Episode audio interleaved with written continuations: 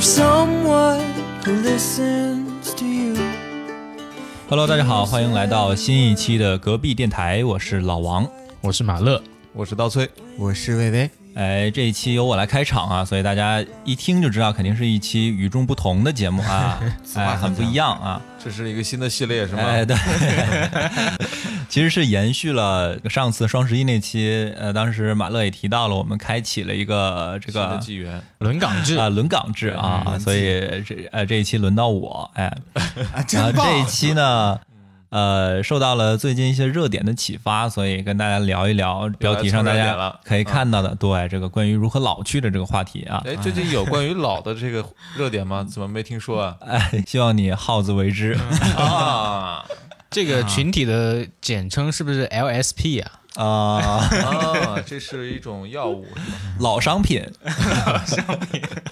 刚才说到这个好自为之这个梗啊，就是来到来源于最近很火的马保国老师给我们创造的一系列欢乐的源泉。六十九岁的老同志，Pro- Protect country 嘛，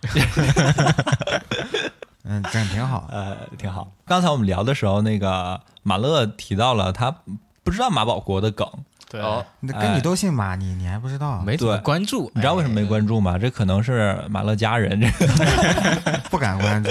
也是他的听众是吧？听众就是家人。嗯我以为耗耗子耗子未知这个是那个出自 Tom 料 and Jerry，就是耗子，我真的看到过一个截图，就是啊。Jerry 给那个 Tom 喂那个喂那个奶还是什么的，就是耗子未知。啊，对，这个已经是衍生品了。这个嗯。啊，哦，原来如此，苏尔尼尔，对。对谐音梗已经梗出三代了。这件事的起源呢，其实是很长时间之前了。马保国老师，呃，代表他自己的一个什么武馆混元什么门派啊？太极门，啊，哎，你真厉害，这真棒 我现在也是受邀去他们啊！关门弟子了。就是负责关门的是吧？我还有一些饮水机的擦拭啊。马老师呢是呃跟一些武林中人进行你别了一些瞎说啊！我老板也是马老师。嗨，马老师，你这两个阿里一年纯是一年纯吧？一年香，一年年香前面说马老师会有点敏感啊，不是啊不是那位马老师啊啊，马保国老师啊，说全名还是啊？对，就跟一些武林中人进行了一些友好的切磋，是。结果切磋之后就这不好，这不好，一个六十九岁的老同志，对，然后就流传下来一系列的金句给大家啊。这些没什么，我也看到了，然后也是众多抓梗大军、玩梗大军中的一员啊，进行着一些低俗而又欢乐的操作。但是让我对这件事开始有一个另一个角度的想法，其实是刀崔有一天群里大家在玩梗的时候，刀崔当时说了一句说，这么多人现在都在玩这个梗。如果马保国的家人、他的子女看到了，估计心里会很不开心，会很难过的吧？嗯，对哎，说真的，我从那儿之后我就没有再再再刷过马保国的梗，甚至看到天，对，就开始自己说了是吧？天哪！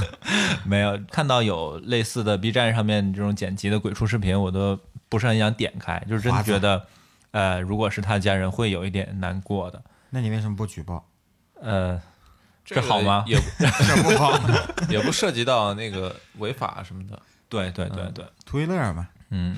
然后我就想做这样一期节目，就跟大家聊一聊，呃，变老之后的一些事。嗯，嗯哎，嗯，所以今天我也是想到了很多给我印象深刻的一些老年人，比如说我很久之前我还在北京的时候，有一次我在路上遇见一个老太太，很大年纪了，估计得有六七十岁，头发花白的那种，啊，呃，我就是在路上路人那种相遇，然后看到他走过去。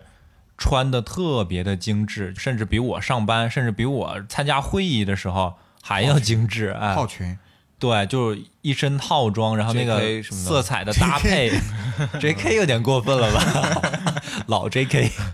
对那是恐怖片，它搭配特别的讲究，然后戴着帽子啊，什么丝巾啊，眼镜，英国女王那种感觉啊，对嗯对，擦着口红，戴哎，着手套。对对，真的就像英国女王一样。伊莎贝拉什么之类的，嗯，伊莎贝拉是谁啊？Elizabeth，你叫的是乳名是吧？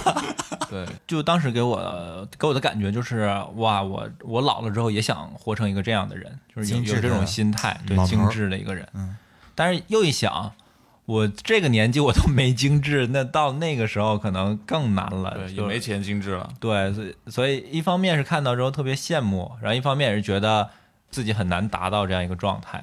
嗯嗯，哎，你说这个，我倒是想起来一些之前就经常看订阅号什么的，对吧？嗯会推一些老年模特走秀那种，哦哦然后还有就是呃，红高粱模特队，还有就是一些可能英伦那边多一点，他们就是特别潮嘛，穿着。但是我看了我就想，哎呀，要是我们老了之后也能变成这样就好了。但是嗯其实很难，因为他们可能很年轻的时候就是一个模特了，就有这种就积淀在那边。时尚对的嗅觉。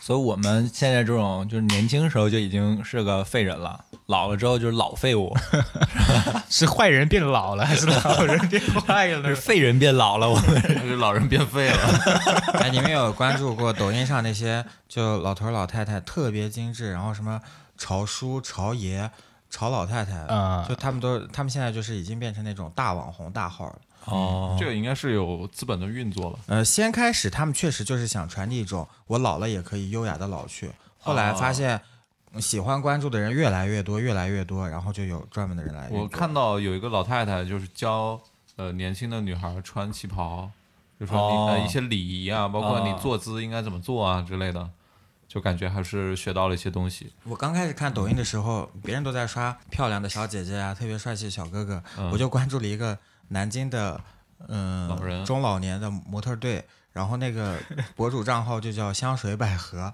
哦每天都是五十加的老姐姐老阿姨就在那儿走秀，就特别好看，特别、嗯真是特别有就。很年轻、很朝气的感觉，是吧？对，就虽然她脸上是有皱纹岁，月的痕迹。对，但是、呃还是能感觉出她们是美的。嗯嗯，嗯，这种还是少数啊。对，我前阵子去了一趟重庆玩，然然后重庆是特别适合去旅游的一个城市嘛，对，景点嘛就往往往会不免要排票排排队之类的嘛。对，呃，景点嘛就呃不免要排队，然后你就用重说一遍，这段我不会给你剪掉。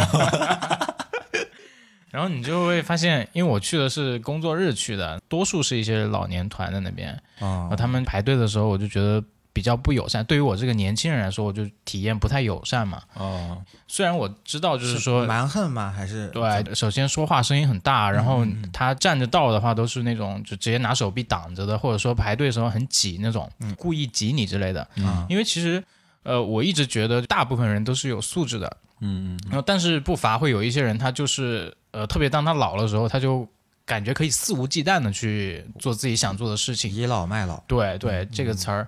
但是看到他们那种表现之后，我想，就如果我老了也变成这样的人的话，那我宁愿就不要变老，嗯因为我觉得是你只要出去一趟，就会给别人造成很大的麻烦。对，呃，其实我觉得我每天上下班坐公交车嘛，然后也经常遇到一些在公交上说话声音很大的那种老人。有的时候我并不把它理解成是倚老卖老，嗯，我觉得可能他听力不好，就退化了。呃，有一方面是听力不好，还有一种可能是在他们年轻的那个时代，一直没有说社会的群体把在公交车上小声说话作为一种礼节，可能他们一辈子就觉得这是一件很正常的事儿，就比较缺乏素质教育。对他们几十年来都觉得在公交车上这样是 OK 的，完全不会打扰到别人的。嗯，那所以怪他们。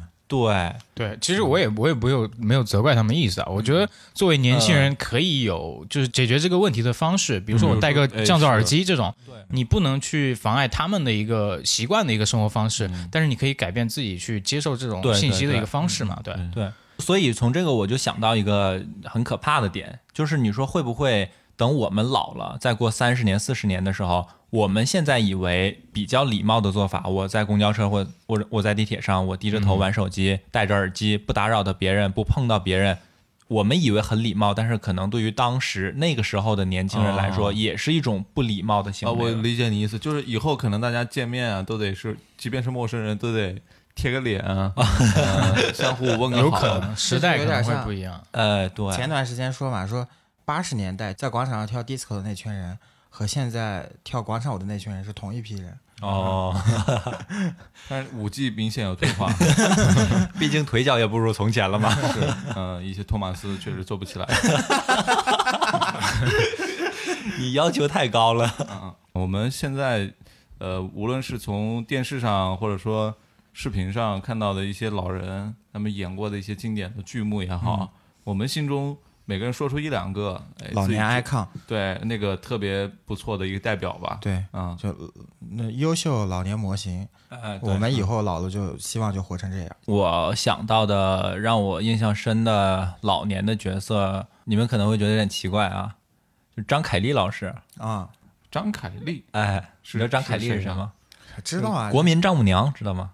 老人鞋，哎，足力健老人鞋，这你知道了吧？啊，是 啊，终于想渴。望渴望的女主角，啊，不是电视购物，呃，也现在也电视购物，嗯。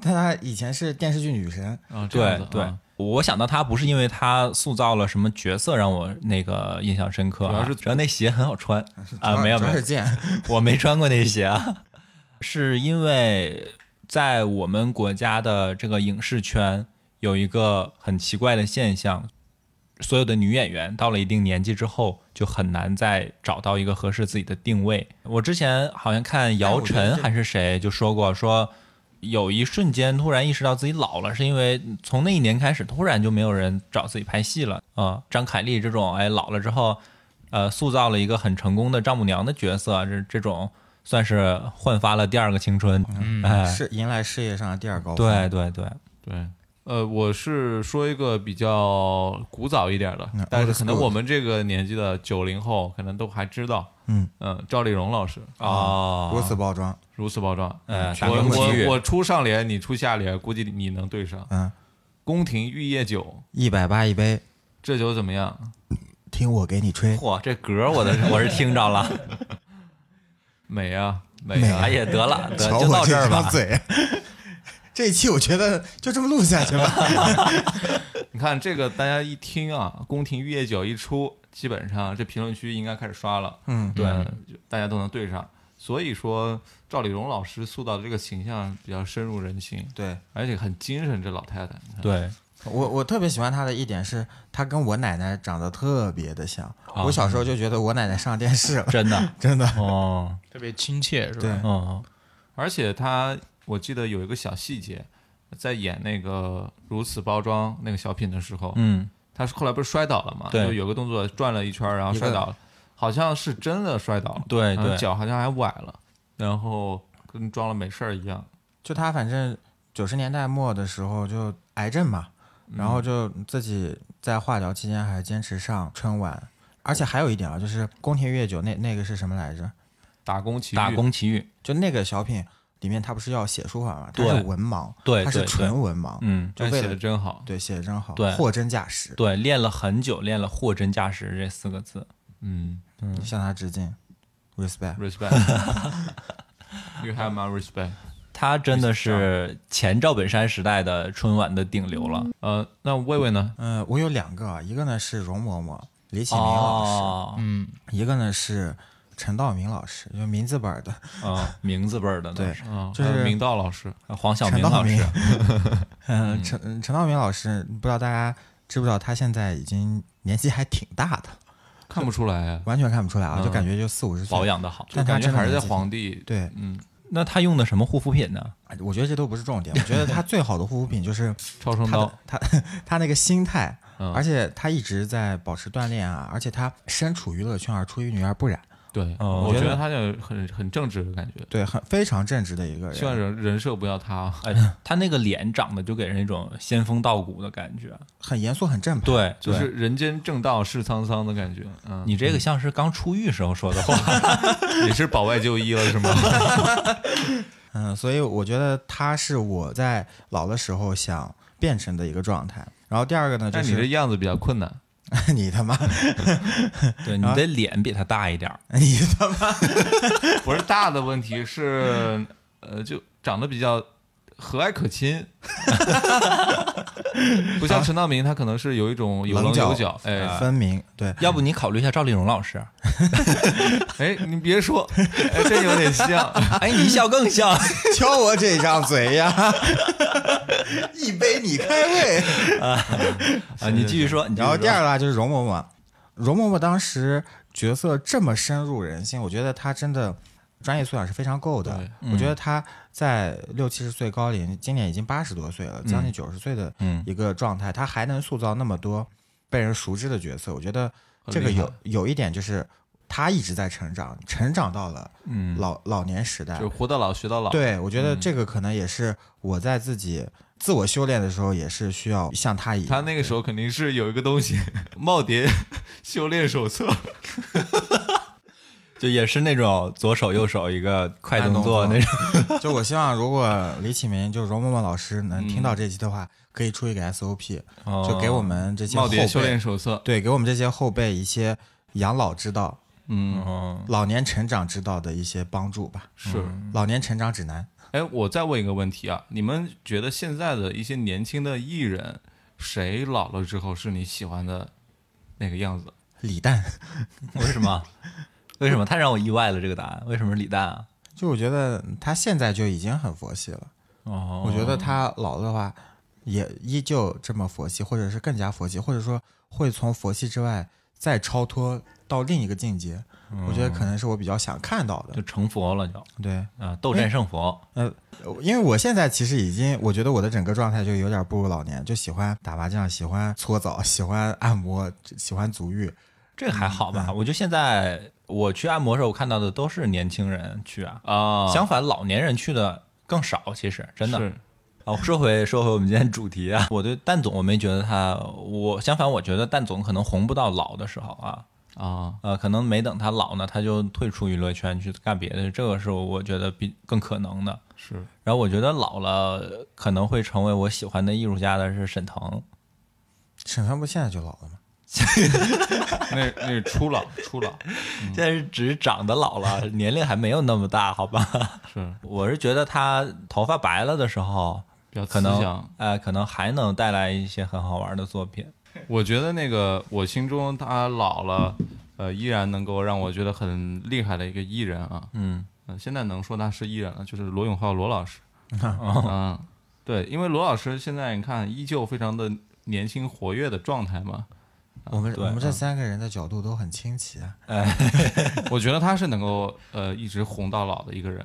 就我我我还以为怎么着也得出个偶像，哎居然一个偶像都没有。我我发现了，我们仨刚才提出这三个人有一个共同特点，嗯就都在刚才我们看的这些。些节目里面 就地取材是吗？那我可以说一个没在节目里面的，可以，嗯，就阿尔帕西诺，哦，对他演那个教父的嘛哦，对那个演员，就就这个演员嘛，之前演的那个教父三部曲，他从年轻到他中年的那个状态，其实第三部已经演到老年了，是。对，那个时候应该有四五十岁了，然后现在其实是相当于六七六七十岁，现在又演了那个爱尔兰人，对吧？嗯，他跟那个罗伯特德罗尼还有乔、呃乔佩西那叫罗伯特德尼罗啊，罗罗伯特德尼罗，对你就说罗老师就行了。都行 都行都行。嗯对，他们就演了那个爱尔兰人，就是相当于一个呃对老黑帮的嘛，就是这个状态。但其实他给我的那种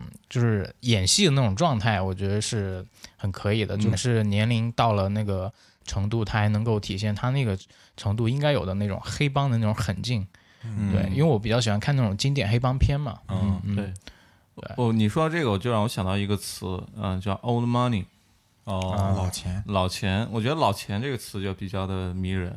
为啥呀？嗯，因为我觉得，呃，其实有一些老人，他是这种老啊，不是说年龄上的老，而是他把他年轻生活，或者是说一直这么多年的岁月长河当中一些自己以为很好的一些生活方式，或者说他自己固执的习惯，固执的一些习惯给保留下来了。那这些东西呢，比方说，呃，有很多很多人会出门依然会，即便很热，还是会打个领带，嗯啊、穿个西装啊，啊、皮鞋应该选什么这种靴子那种靴子，它会搭配的很有讲究嘛。嗯那这个我觉得是一种呃老派的作风。嗯那这种老派的作风呢，自成一派了，它很迷人。还有一种呢，比方说，你看，呃，有很多奢侈品的表，它其实是专为那种 old money 这种人士来打造的嘛，比如说劳力士，嗯嗯它的那个海报上的那些 slogan 什么的，呃，就可能说为你的成功加冕啊、啊之类的这样的话，我觉得也是冥冥之中，哎，给你一种，哦我也想成为老钱，我也想戴劳力士，哦。Old money 对。翻译过来是不是钻石王老五？那是 Walk Five，不讲武德。啊，我大意了我。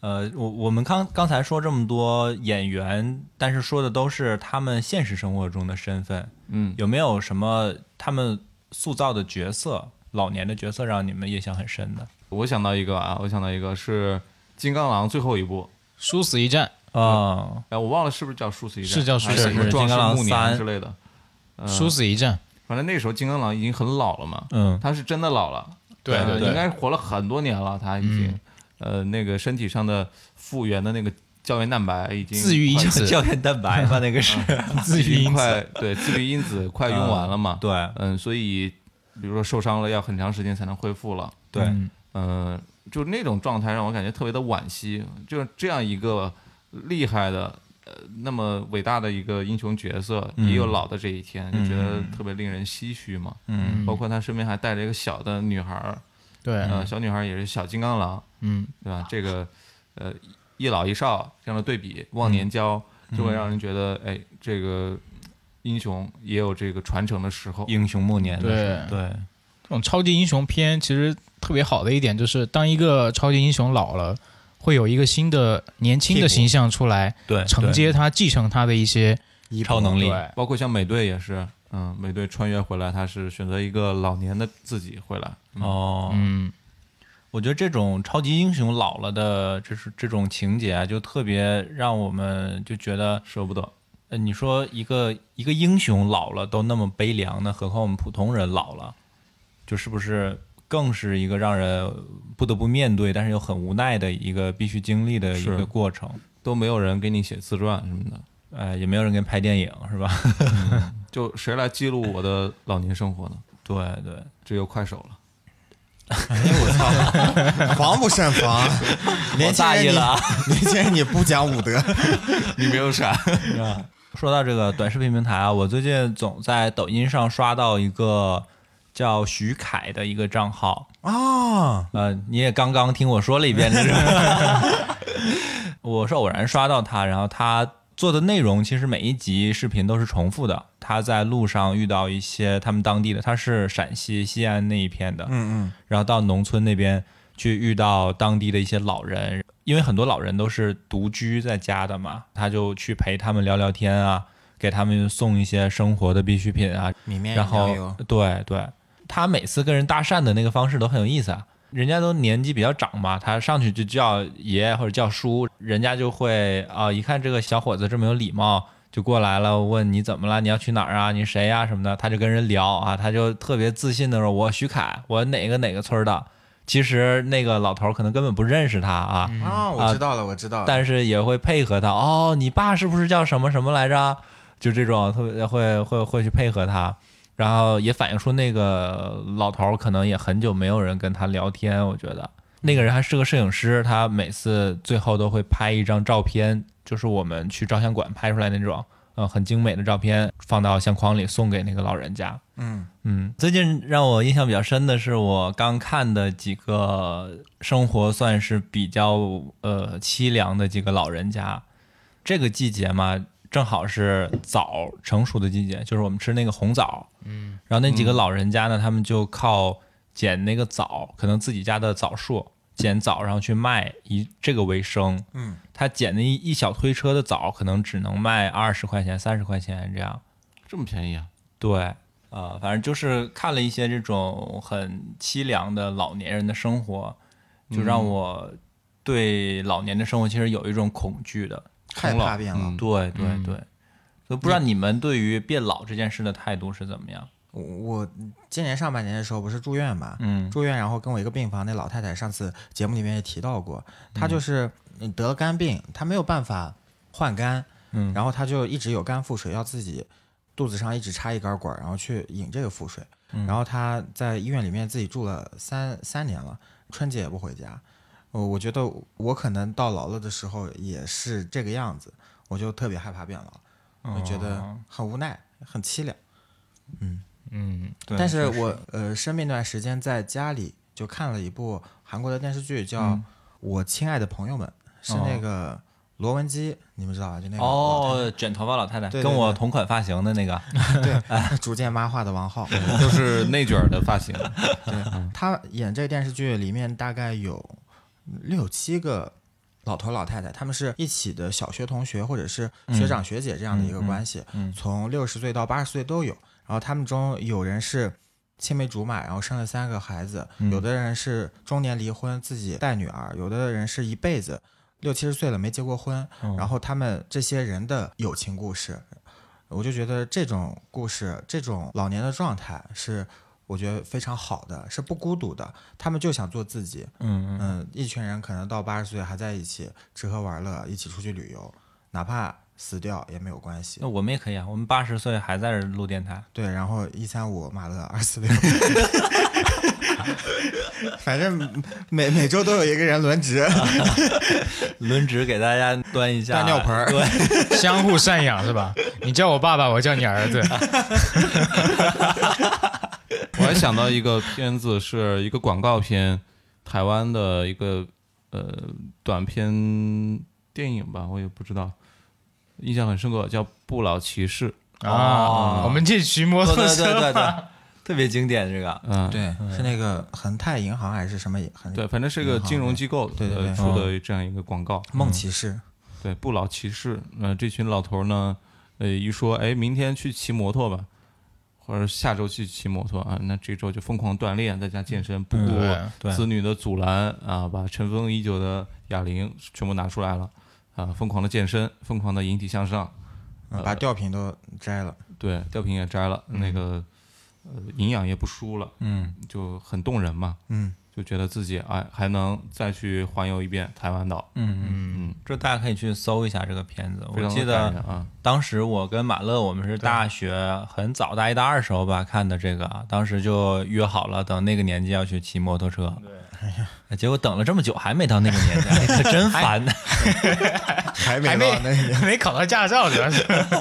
现在摩托车驾照比较难考，啊对，聊了这么多，我觉得可能我们还要关注的一点是，我们现在嗯我们现在身边能触及到的老人，嗯比如说我们这一代的父母已经面临退休了，对，然后我们的父母的父母可能还健在，我的我们的爷爷辈、老爷辈儿也都在，嗯就可能我们还是要关注到他们。嗯，我为什么提起这个事儿啊？就是呃，今年我跟几个同事、几个朋友一起做了一个公益机构，嗯叫老航漂之家。然后我们为什么发起它呢？就是因为发现有很多航漂的同事、嗯。航漂的朋友，他们来到了杭州成家立业，嗯。然后他们的父母可能到了退休的年纪就来投奔他们了，对，但可能他们的老家在河南、在内蒙、在新疆、在阿拉善，比较远的地方。非常远的地方，嗯。到这儿人生地不熟，嗯。父母过来，一方面确实是需要子女的赡养，第二呢，就是他们更希望自己能发挥自己的剩余价值，帮、嗯。帮助儿子女儿去带孩子。嗯。但他们来了之后，除了带孩子之外，没别的事儿干，没有别的事儿干了。嗯可能我在老家，我在村头跟几个老太太聊天嗑瓜子儿，能嗑一下午。我我在老家，我可能跳广场舞就很开心，都有老姊妹儿。但是我到了杭州之后，我没有没有地方可以社交。对，他们能不能听得懂我的方言，我能不能听得懂杭州话，嗯都是一个大问题。甚至不一定会用智能手机。对哎，真的是这样。朋友圈没办法带过来，对，朋友圈是没有办法带过来朋友圈不是打开微信就能看？没办法用智能手机。还能用漂流瓶的，对，其实我之前也考虑过这个问题，因为我自己也不是杭州人嘛，我就想，可能等我父母年纪再大一点之后，我可以考虑把他们接过来。对，但是我跟他们说这个想法的时候，他们坚决的排斥，特别的抵触。对，宁愿去三亚。三亚全老乡，小东北，小王家屯我。大意了啊。反正我父母给我的理由就是，他们说，呃，他们到这儿了，可能出个小区就会迷路，周围的人也都不认识，出门打车也不会用手机滴滴打车，这生活特别不方便，嗯，就还不如他们在原来老家那边，真的是一个让人没有办法解决的一个矛盾。你告诉他们呀，你们要跳出舒适圈。然后我一个六十九岁的老同志，你叫我跳出舒适圈，这好吗？这不好。就是我妈学不会打车，我就给她评个三点二五，是吧？哎，这好吗？对，包括我们阿里内部现在也有一些就老人智慧型的项目，就是发现，我不知道你们发现没有，就不管是用的什么 app，它都有会特别复杂，嗯，都很复杂，不知道是为了啥，反正就复杂到可能有的年轻人都不会用。嗯 然后你想，我们可能有的时候还得摸索个一两天，嗯那更何况父母呢？更何况父母的父母呢？嗯嗯对，是所以现在就是做了很多老人版的事儿，然后希望能让他们轻松上手。对，嗯而且再加上可能有的父母是没有上过学的，不识字的，嗯，那这这这就更麻烦了。嗯，这就得用那个盲文的手机了。不识字，我有跟盲文有什么关系？就有话嘛，哦快速的话说。我大意了，我听成了盲人。呃，刚才魏魏提到一个就是退休的这个点，我想到我妈妈她有一个同事，她正好是今年退休。其实她本来不是今年退休的，但是因为一些政策的调整，就在她完全没有准备的时候，突然被迫退休了。然后得把岗位让出来，对整个人精神上打击非常大。很失落。就觉得自己不被需要了。呃，对，呃，然后在家里那个落差，我真的是我我觉得我想象不到他经历的那个痛苦到底有多深。我觉得别说老人了，就现在你被呃公司说辞退你，你都得难受好一嗨，。那我明天就去阿里面试，呃，那不一定要你的。那才是难过的。主要是你现在去阿里面试，你可能到明年这个时候才面完。哎，这是反正像我爸爸之前，因为一直在行政上嘛，所以相对来讲还是下面也有小弟，就前呼后拥的。最近呢，也就慢慢退居二线，嗯嗯虽然没到退休年龄，但是也没有到一线上了。嗯就是小弟也走了，嗯，反正就落差挺大的吧，就感觉有一个词儿，你刚才说的特别好，英雄暮年了，我嗯觉得用在我爸身上特别合适。嗯，所以没有了工作，然后来了新的环境，又没有了朋友圈，没有交际圈，嗯真的挺惨说这个，我让我想到另外一个问题啊。我现在担心我老了之后那种状态，我不喜欢。一个很大的原因是我怕我老了之后，就年轻的女孩不喜欢我。啊，哦，那你不用担心这个。你现在也没有年轻的 女孩喜喜欢你，现在都是一些是是不是年纪比较大的喜对欢你你就是你你那个外号你得记得，师奶杀手。你要想好一个问题，对。等你老了之后，你可能也不喜欢年轻女孩了，知道吧？对。啊，这也有喜欢老女孩。不是这个跟跟我喜不喜欢没关系，我觉得这是一种人生的证明，你还很有活力的一种证明你哦还证明你还健在。对你，你至少呃，年轻人喜欢你，说明你还在年轻的圈子里啊。嗯，对，你对，因为你到了老了之后，不一定说我就想要跟一帮老人天天混在一起，对很没意思。我就想跟年轻人在一块儿，嗯对吧？刚刚老王提的这个其实蛮有意思的，就是说，随着随着年龄的增长，我们大家的喜好也会变化。就是说，你到了老的时候，你喜欢的东西跟现在的我们所想象的老年人喜欢的东西是可能是完全不一样的。嗯，就是你能从这些你喜欢的东西里面获得满足感的话，那你其实生活是比较有幸福感的，对吧？嗯所以其实刚刚魏魏提那个他做那个老航漂老航漂之家的这个公益项目，就我特别想问一下，就是说你去跟那些老年人相处的时候，他们最感兴趣的什么东西？他们觉得什么样的东西能够给他们带来一些满足感、幸福感？嗯，我们我们没有办法去直接说每一位老人他到底嗯。的需求是什么，对。但是我们知道他有一个大需求，就是他希希望社交，他希望有自己的圈子，所以我们在今年下半年组织了大概三四场的这样线下活动，让所有的老年人有一个场景，有一个环境可以去交新朋友。然后我我突然发现，就是含东北量特别高，杭州的含东北量也很高，全全国都被东北人占领。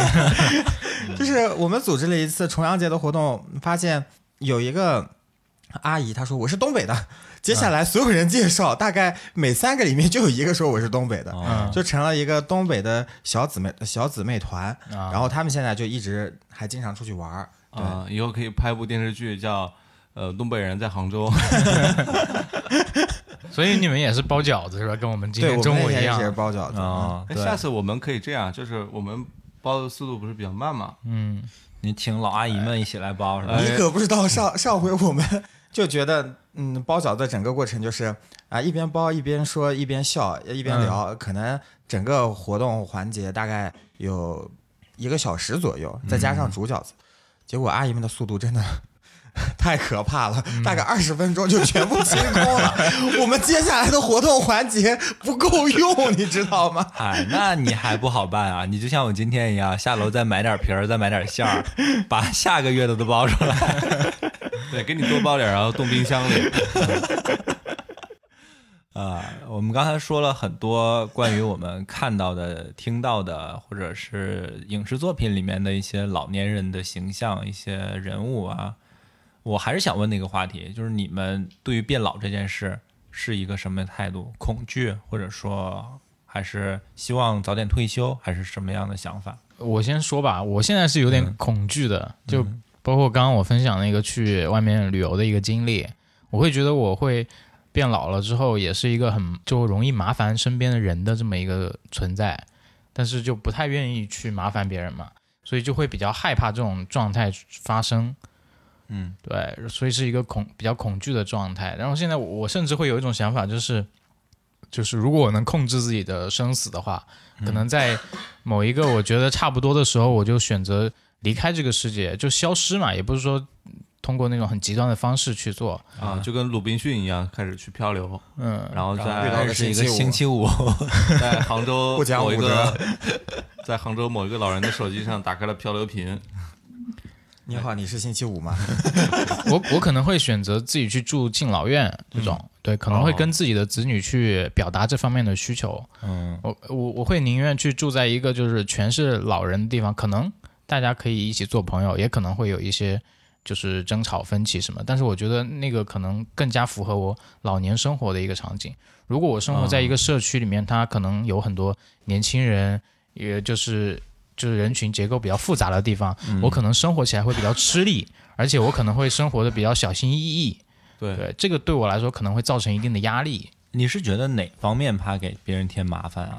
嗯、就是就我刚刚跟你说的嘛，就是说可能我平时出趟门，嗯我可能去买个菜什么的。嗯如果说有年轻人跟我一起，我就身体不行了嘛，行动迟缓了嘛行。动迟缓，我可能哦就是、就自己来说是很正常的一种状态，但是对于别人来说会造成困扰。嗯对，如果说遇到那些可能就没有什么那么有素质的年轻人，可能还会跟我产生一些争吵，产生一些冲突什么的。完了你还打不过他 然后还要说他不讲武德，这个我觉得不能这样想，因为实际上人都有这个变老的一个过程嘛。如果说呃我害怕因为麻烦别人，尤其是你你实际上把年轻人推向了一个特别不好的一个位置，他们不一定会觉得这是一个麻烦，对我我也觉得们可能会觉得这个呃如果遇到了这种问题，我可以帮你一把，嗯呃形成一个乌托邦的感觉。对，但是在我看来，别人帮我也是在麻烦别人的一个过程。我觉得这就是我们这一代人就过分，自我了，也不是过分自我，就是过分怕麻烦别人，嗯，就是太过于把自己圈进，太过于分得开，太过于有距离感了。嗯自我内卷，嗯其实从大的社会的角度来看呢，我觉得如果说呃我们不能包容一个人变老，要去照顾他的话，那你小的时候，你为什么还要需要那些当时的青年壮年的那些人来来呃给你提供一些帮助？对，嗯照顾你的。嗯，整个社会我觉得是对老人和小孩是两种截然截然不同的反应。嗯就老人和小孩他都有一个共同点，就是需要人照顾，他的心智在逐渐，他的心智是是越来越不成熟的。嗯嗯，然后，但是人们对于一个新生儿为什么会照顾他？一方面就是确实有这种母爱泛滥，或者说喜欢这种新的生命；嗯再一个，他觉得他是有未来的。对，而面对老年人的时候，面对老人的时候，是大家看不到他未来的，他会把它变成一种负担。对对，哦。他他会把新生儿变成一种投资，但是把老年人变成一种负担。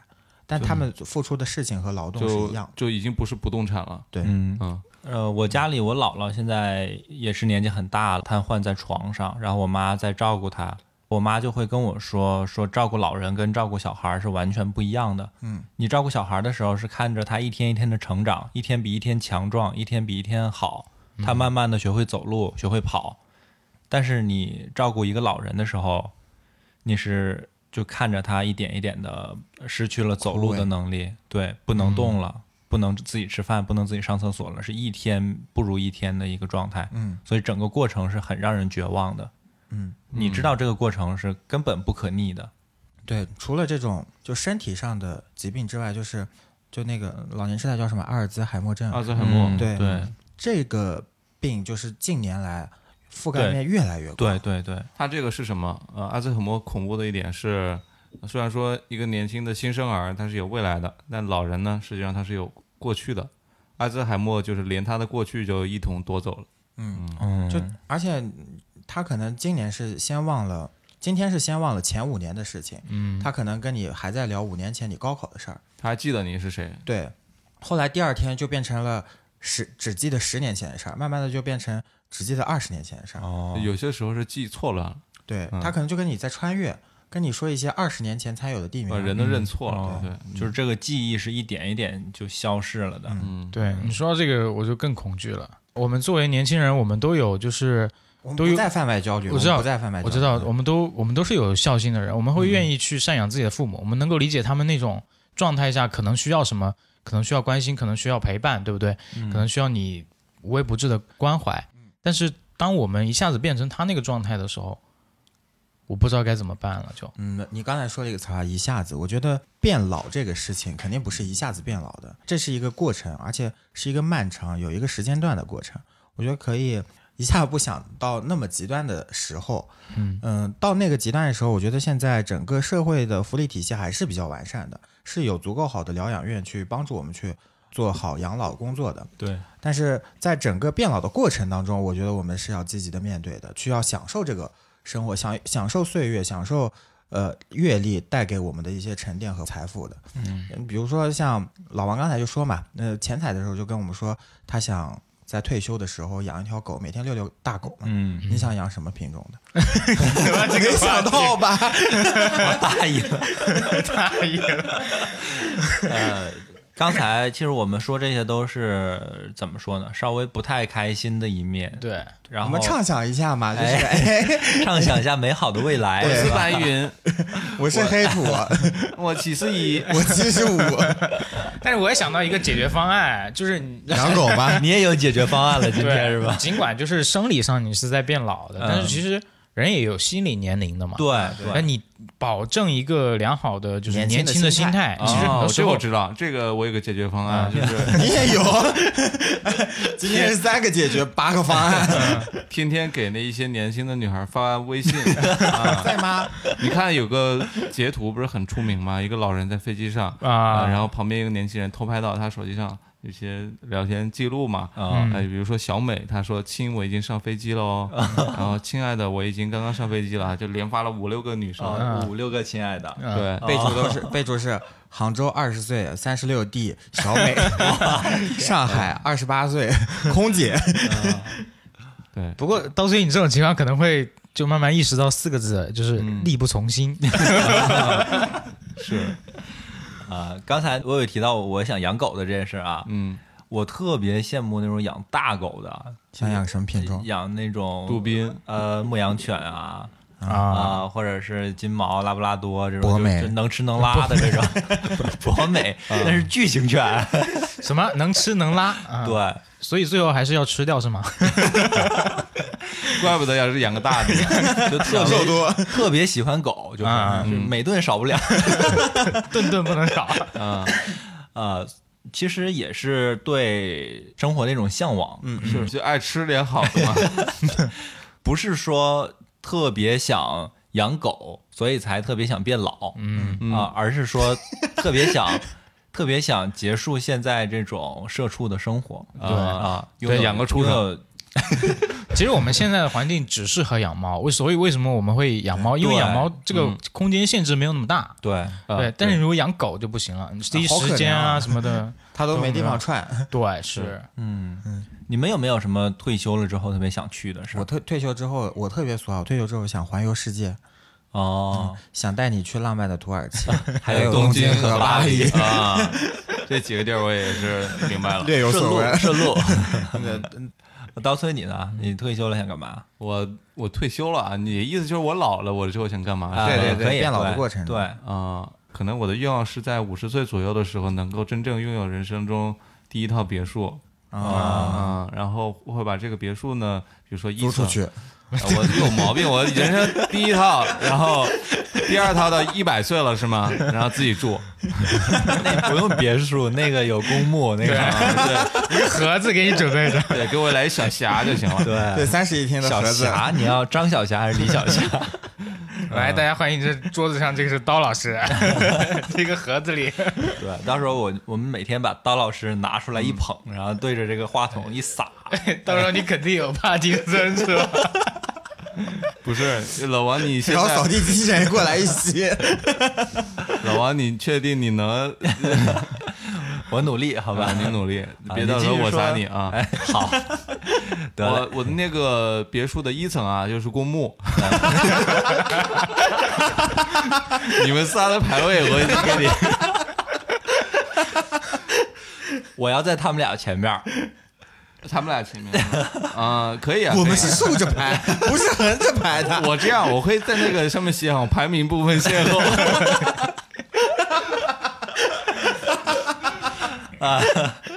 太不吉利了，这个。啊，介绍你的公啊别墅，介绍你的别墅，然后上二楼呢，呃，我我会迪厅，我想把自己从年轻到老，呃，这段时间收集的那些，比如说我现在在收集唱片嘛，对。我想把所有的收集唱片啊，然后书啊什么的，全都有一个很好的陈列，嗯。啊，自己呢没事在家里听听这个，哎，你就放放这个唱片，嗯，啊，跳跳那个恰恰是吧？恰恰恰恰恰，啊，探戈，你这个词现在我听起来都显老，你等你老的时候，这词估计都没人会用了，这就是老钱嘛，啊，就一个人在家里探戈，就是探戈的探戈走，三楼呢？三楼呢？呃，一般就两楼吧，然后有个地下一层，你。你这都没有麻将房？呃，地下一层啊，就是一层是公墓嘛，好，地下应该有十八层吧？是，那朋友挺多呀，朋友多了路好走呀，什么路？黄泉路，什么街？太平街、啊，什么桥？奈何桥。对啊，我啊，好，地下一层，地下一层是一些健身房啊，包括自己这么多年收集的一些小玩意儿啊什么的，嗯，呃，我觉得这个比较有成就感。收集的小玩意儿，收集的老王的头盖骨。前女友的头骨，我他妈是 杀人犯吗？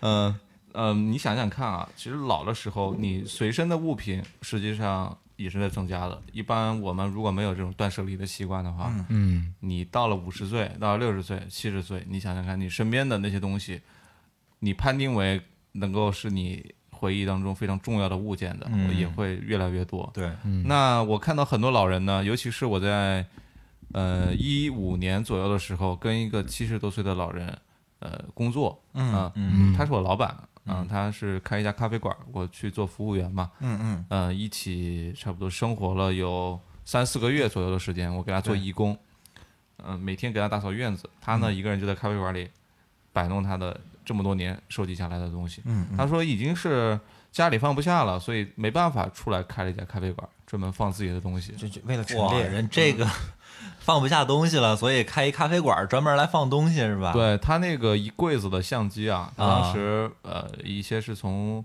自己年轻的时候用的，嗯。然后包括他有个好朋友是海鸥相机的厂长厂长老厂长，嗯嗯。嗯，他有很多海鸥相机，嗯。呃，包括以前年轻的时候比较有钱，看到别人那个买相机的，就一买买一箱回来。啊？所以他这个消费的留下来的东西就特别多。啊。他老的时候有一件事情每天都做，可能每天有七八个小时在咖啡馆里就收拾东西，嗯，收拾自己的东西。你是羡慕他那些东西，还是羡慕他有钱啊？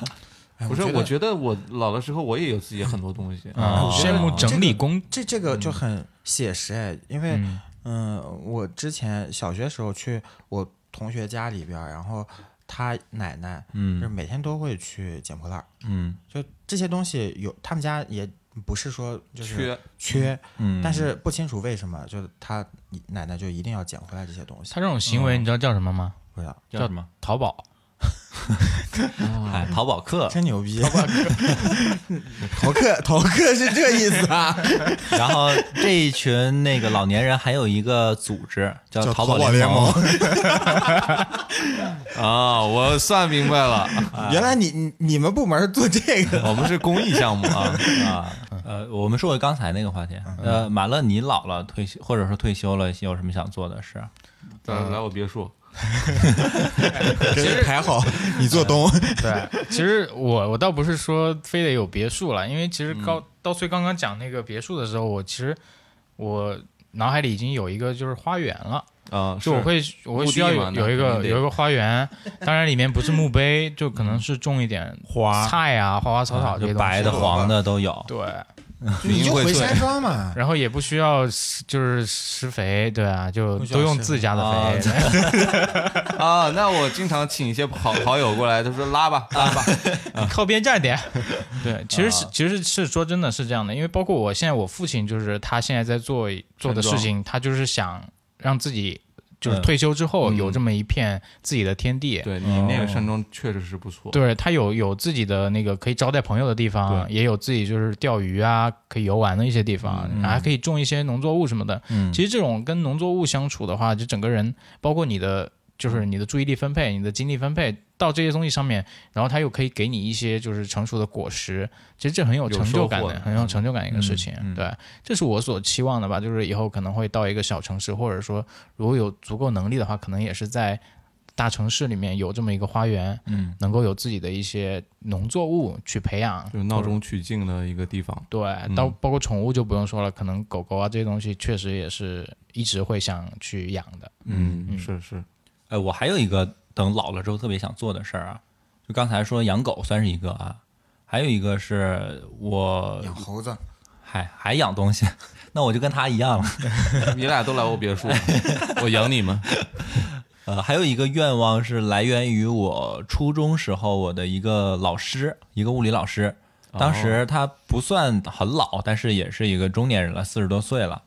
然后他就长得呃个子小小的，很瘦的那种，满脸皱纹，看起来也是挺老的。其实，但是他每次给我们上课，尤其是到周末的时候，就是衣服那个着装要求没有那么严格的时候，他就穿的特别的年轻。西装笔挺，呃，不是，他不是那个风格的，嗯穿一个那种特别鲜艳的粉色的 T 恤啊，然后中间一个大卡通 logo 啊那种，特别可爱的那种啊，呃，就让我觉得，就当时我都不会穿的那么浮夸，然后他四十多岁了穿成这样，然后我现在想想，我就觉得，哎，我老了之后也特别想要那样，穿一个特别哎可爱的衣服啊，或者特别年轻的衣服反差萌。对，反差萌这种，就代表了我的心态嘛，嗯。呃，我我们那个做公益项目的时候也看参考一下，就其他国家到底怎么做的嘛，嗯。就发现在嗯，就是新马泰地区还有美国，他们是给就是五六十岁的这些退休人群啊，嗯，就初老或者老年人，给他们第二次就业机会。哦，就比如说美国的空姐都是五六十岁老太太，嗯，都不是漂亮的小姐姐就让他们就呃问他们为什么，就说就这种妈妈的形象啊，会让乘客更加放松舒服。嗯，对，然后在就新马泰地区，呃，会专门有一些类似职业介绍所，就给他们做培训，比如说把他你下岗之后就给你培训做那个空货车司机啊，这那空姐也可以，就反正给他们培训一些技能嘛，然后让这些嗯再发挥余热。对，不不只是你只你不单单是你只能在家里带孩子，你还可以为社会做贡献，你还能这个发对我挥自己的价值。对我这种人来说挺可怕的，好不容易熬到退休了，还你妈让我去工作，不是不是让你去工作，是他们想，他们觉得自己闲了，提供这个机会对，嗯对你你你不愿意去，你想遛狗，你遛去。对 然后刀崔就我不行，我对我一我一身的劲儿，我一身的武艺，全来全来挖坑了。对，挖十八层，嗯我的红和蓝都用不完，你必须让我上班。嗯，没有方，刚才我们从呃我们看到的一些我们羡慕的老年人说起，然后说到一些呃影视里面的人物，然后又说到一些我们恐怖的那些情节啊，恐惧的那些那些细节，然后又说到我们老了想做什么，其实就是呃表达了一个我们对我们老了之后的一个态度。对，呃，家家有老人，人人都会老。老打工人。嘛，不是，就就突然想起来了，家家有老人，人人都会老。就是我希望大家可以正确的面对变老这个事儿，对。也正确的、正正确的、积极的去跟自己身边老人沟通吧。是。嗯，天若有情，天亦老，人间正道。你这还是沧出狱的这个，保持年轻的心态吧，对，还是要去保持一颗年轻的心。对那些就是年轻的一些信息啊，还是要抱有一个积极的对接年轻的态度，女孩儿也要有一些接受的态度，对接受的态度。嗯，注意身体啊。嗯，所以我觉得就是可怕的不是变老，而是你不能接受改变，不管是自己的改变还这个一是社会听就是的改变。节目接近尾声了哎，你看这时间也差不多了啊，所以呃，变老并不可怕，但是要在变老的过程中，一方面要学会接纳自己。我老了，我也可以做老了老年人的精彩的一些人生。对，去享受，对，不要把它当成一个任务，不要把它当成一个艰难的过程，去享受。对对对，另一方面，我特别希望我自己能做到的就是，养两条狗，希望，呃，一部分啊，养狗是希望我老了能够接受那个年代年轻人在玩的东西，能够接受这个社会的改变。活到老学到老嘛。呃，对嗯，对，那李启明老师，当代李启明，当代 后现代李启明，这些我们也差不多了吧？对，嗯呃，你们有没有送给老年人的一句话之类的，做个结尾？祝正在变老的大家保持一颗年轻的心。啊，好，那这期节目呢，我们就到这里啊，谢谢大家的收听，我是老王，我是马乐，我是薇薇，是刀崔，拜拜，拜拜。拜拜。Perhaps they'll listen now. For they could not love you. But still, your love was true. And when no hope was left in sight on that starry, starry night, you took your life as lovers often do. But I could have told you, Vincent, this world was never meant for one as beautiful.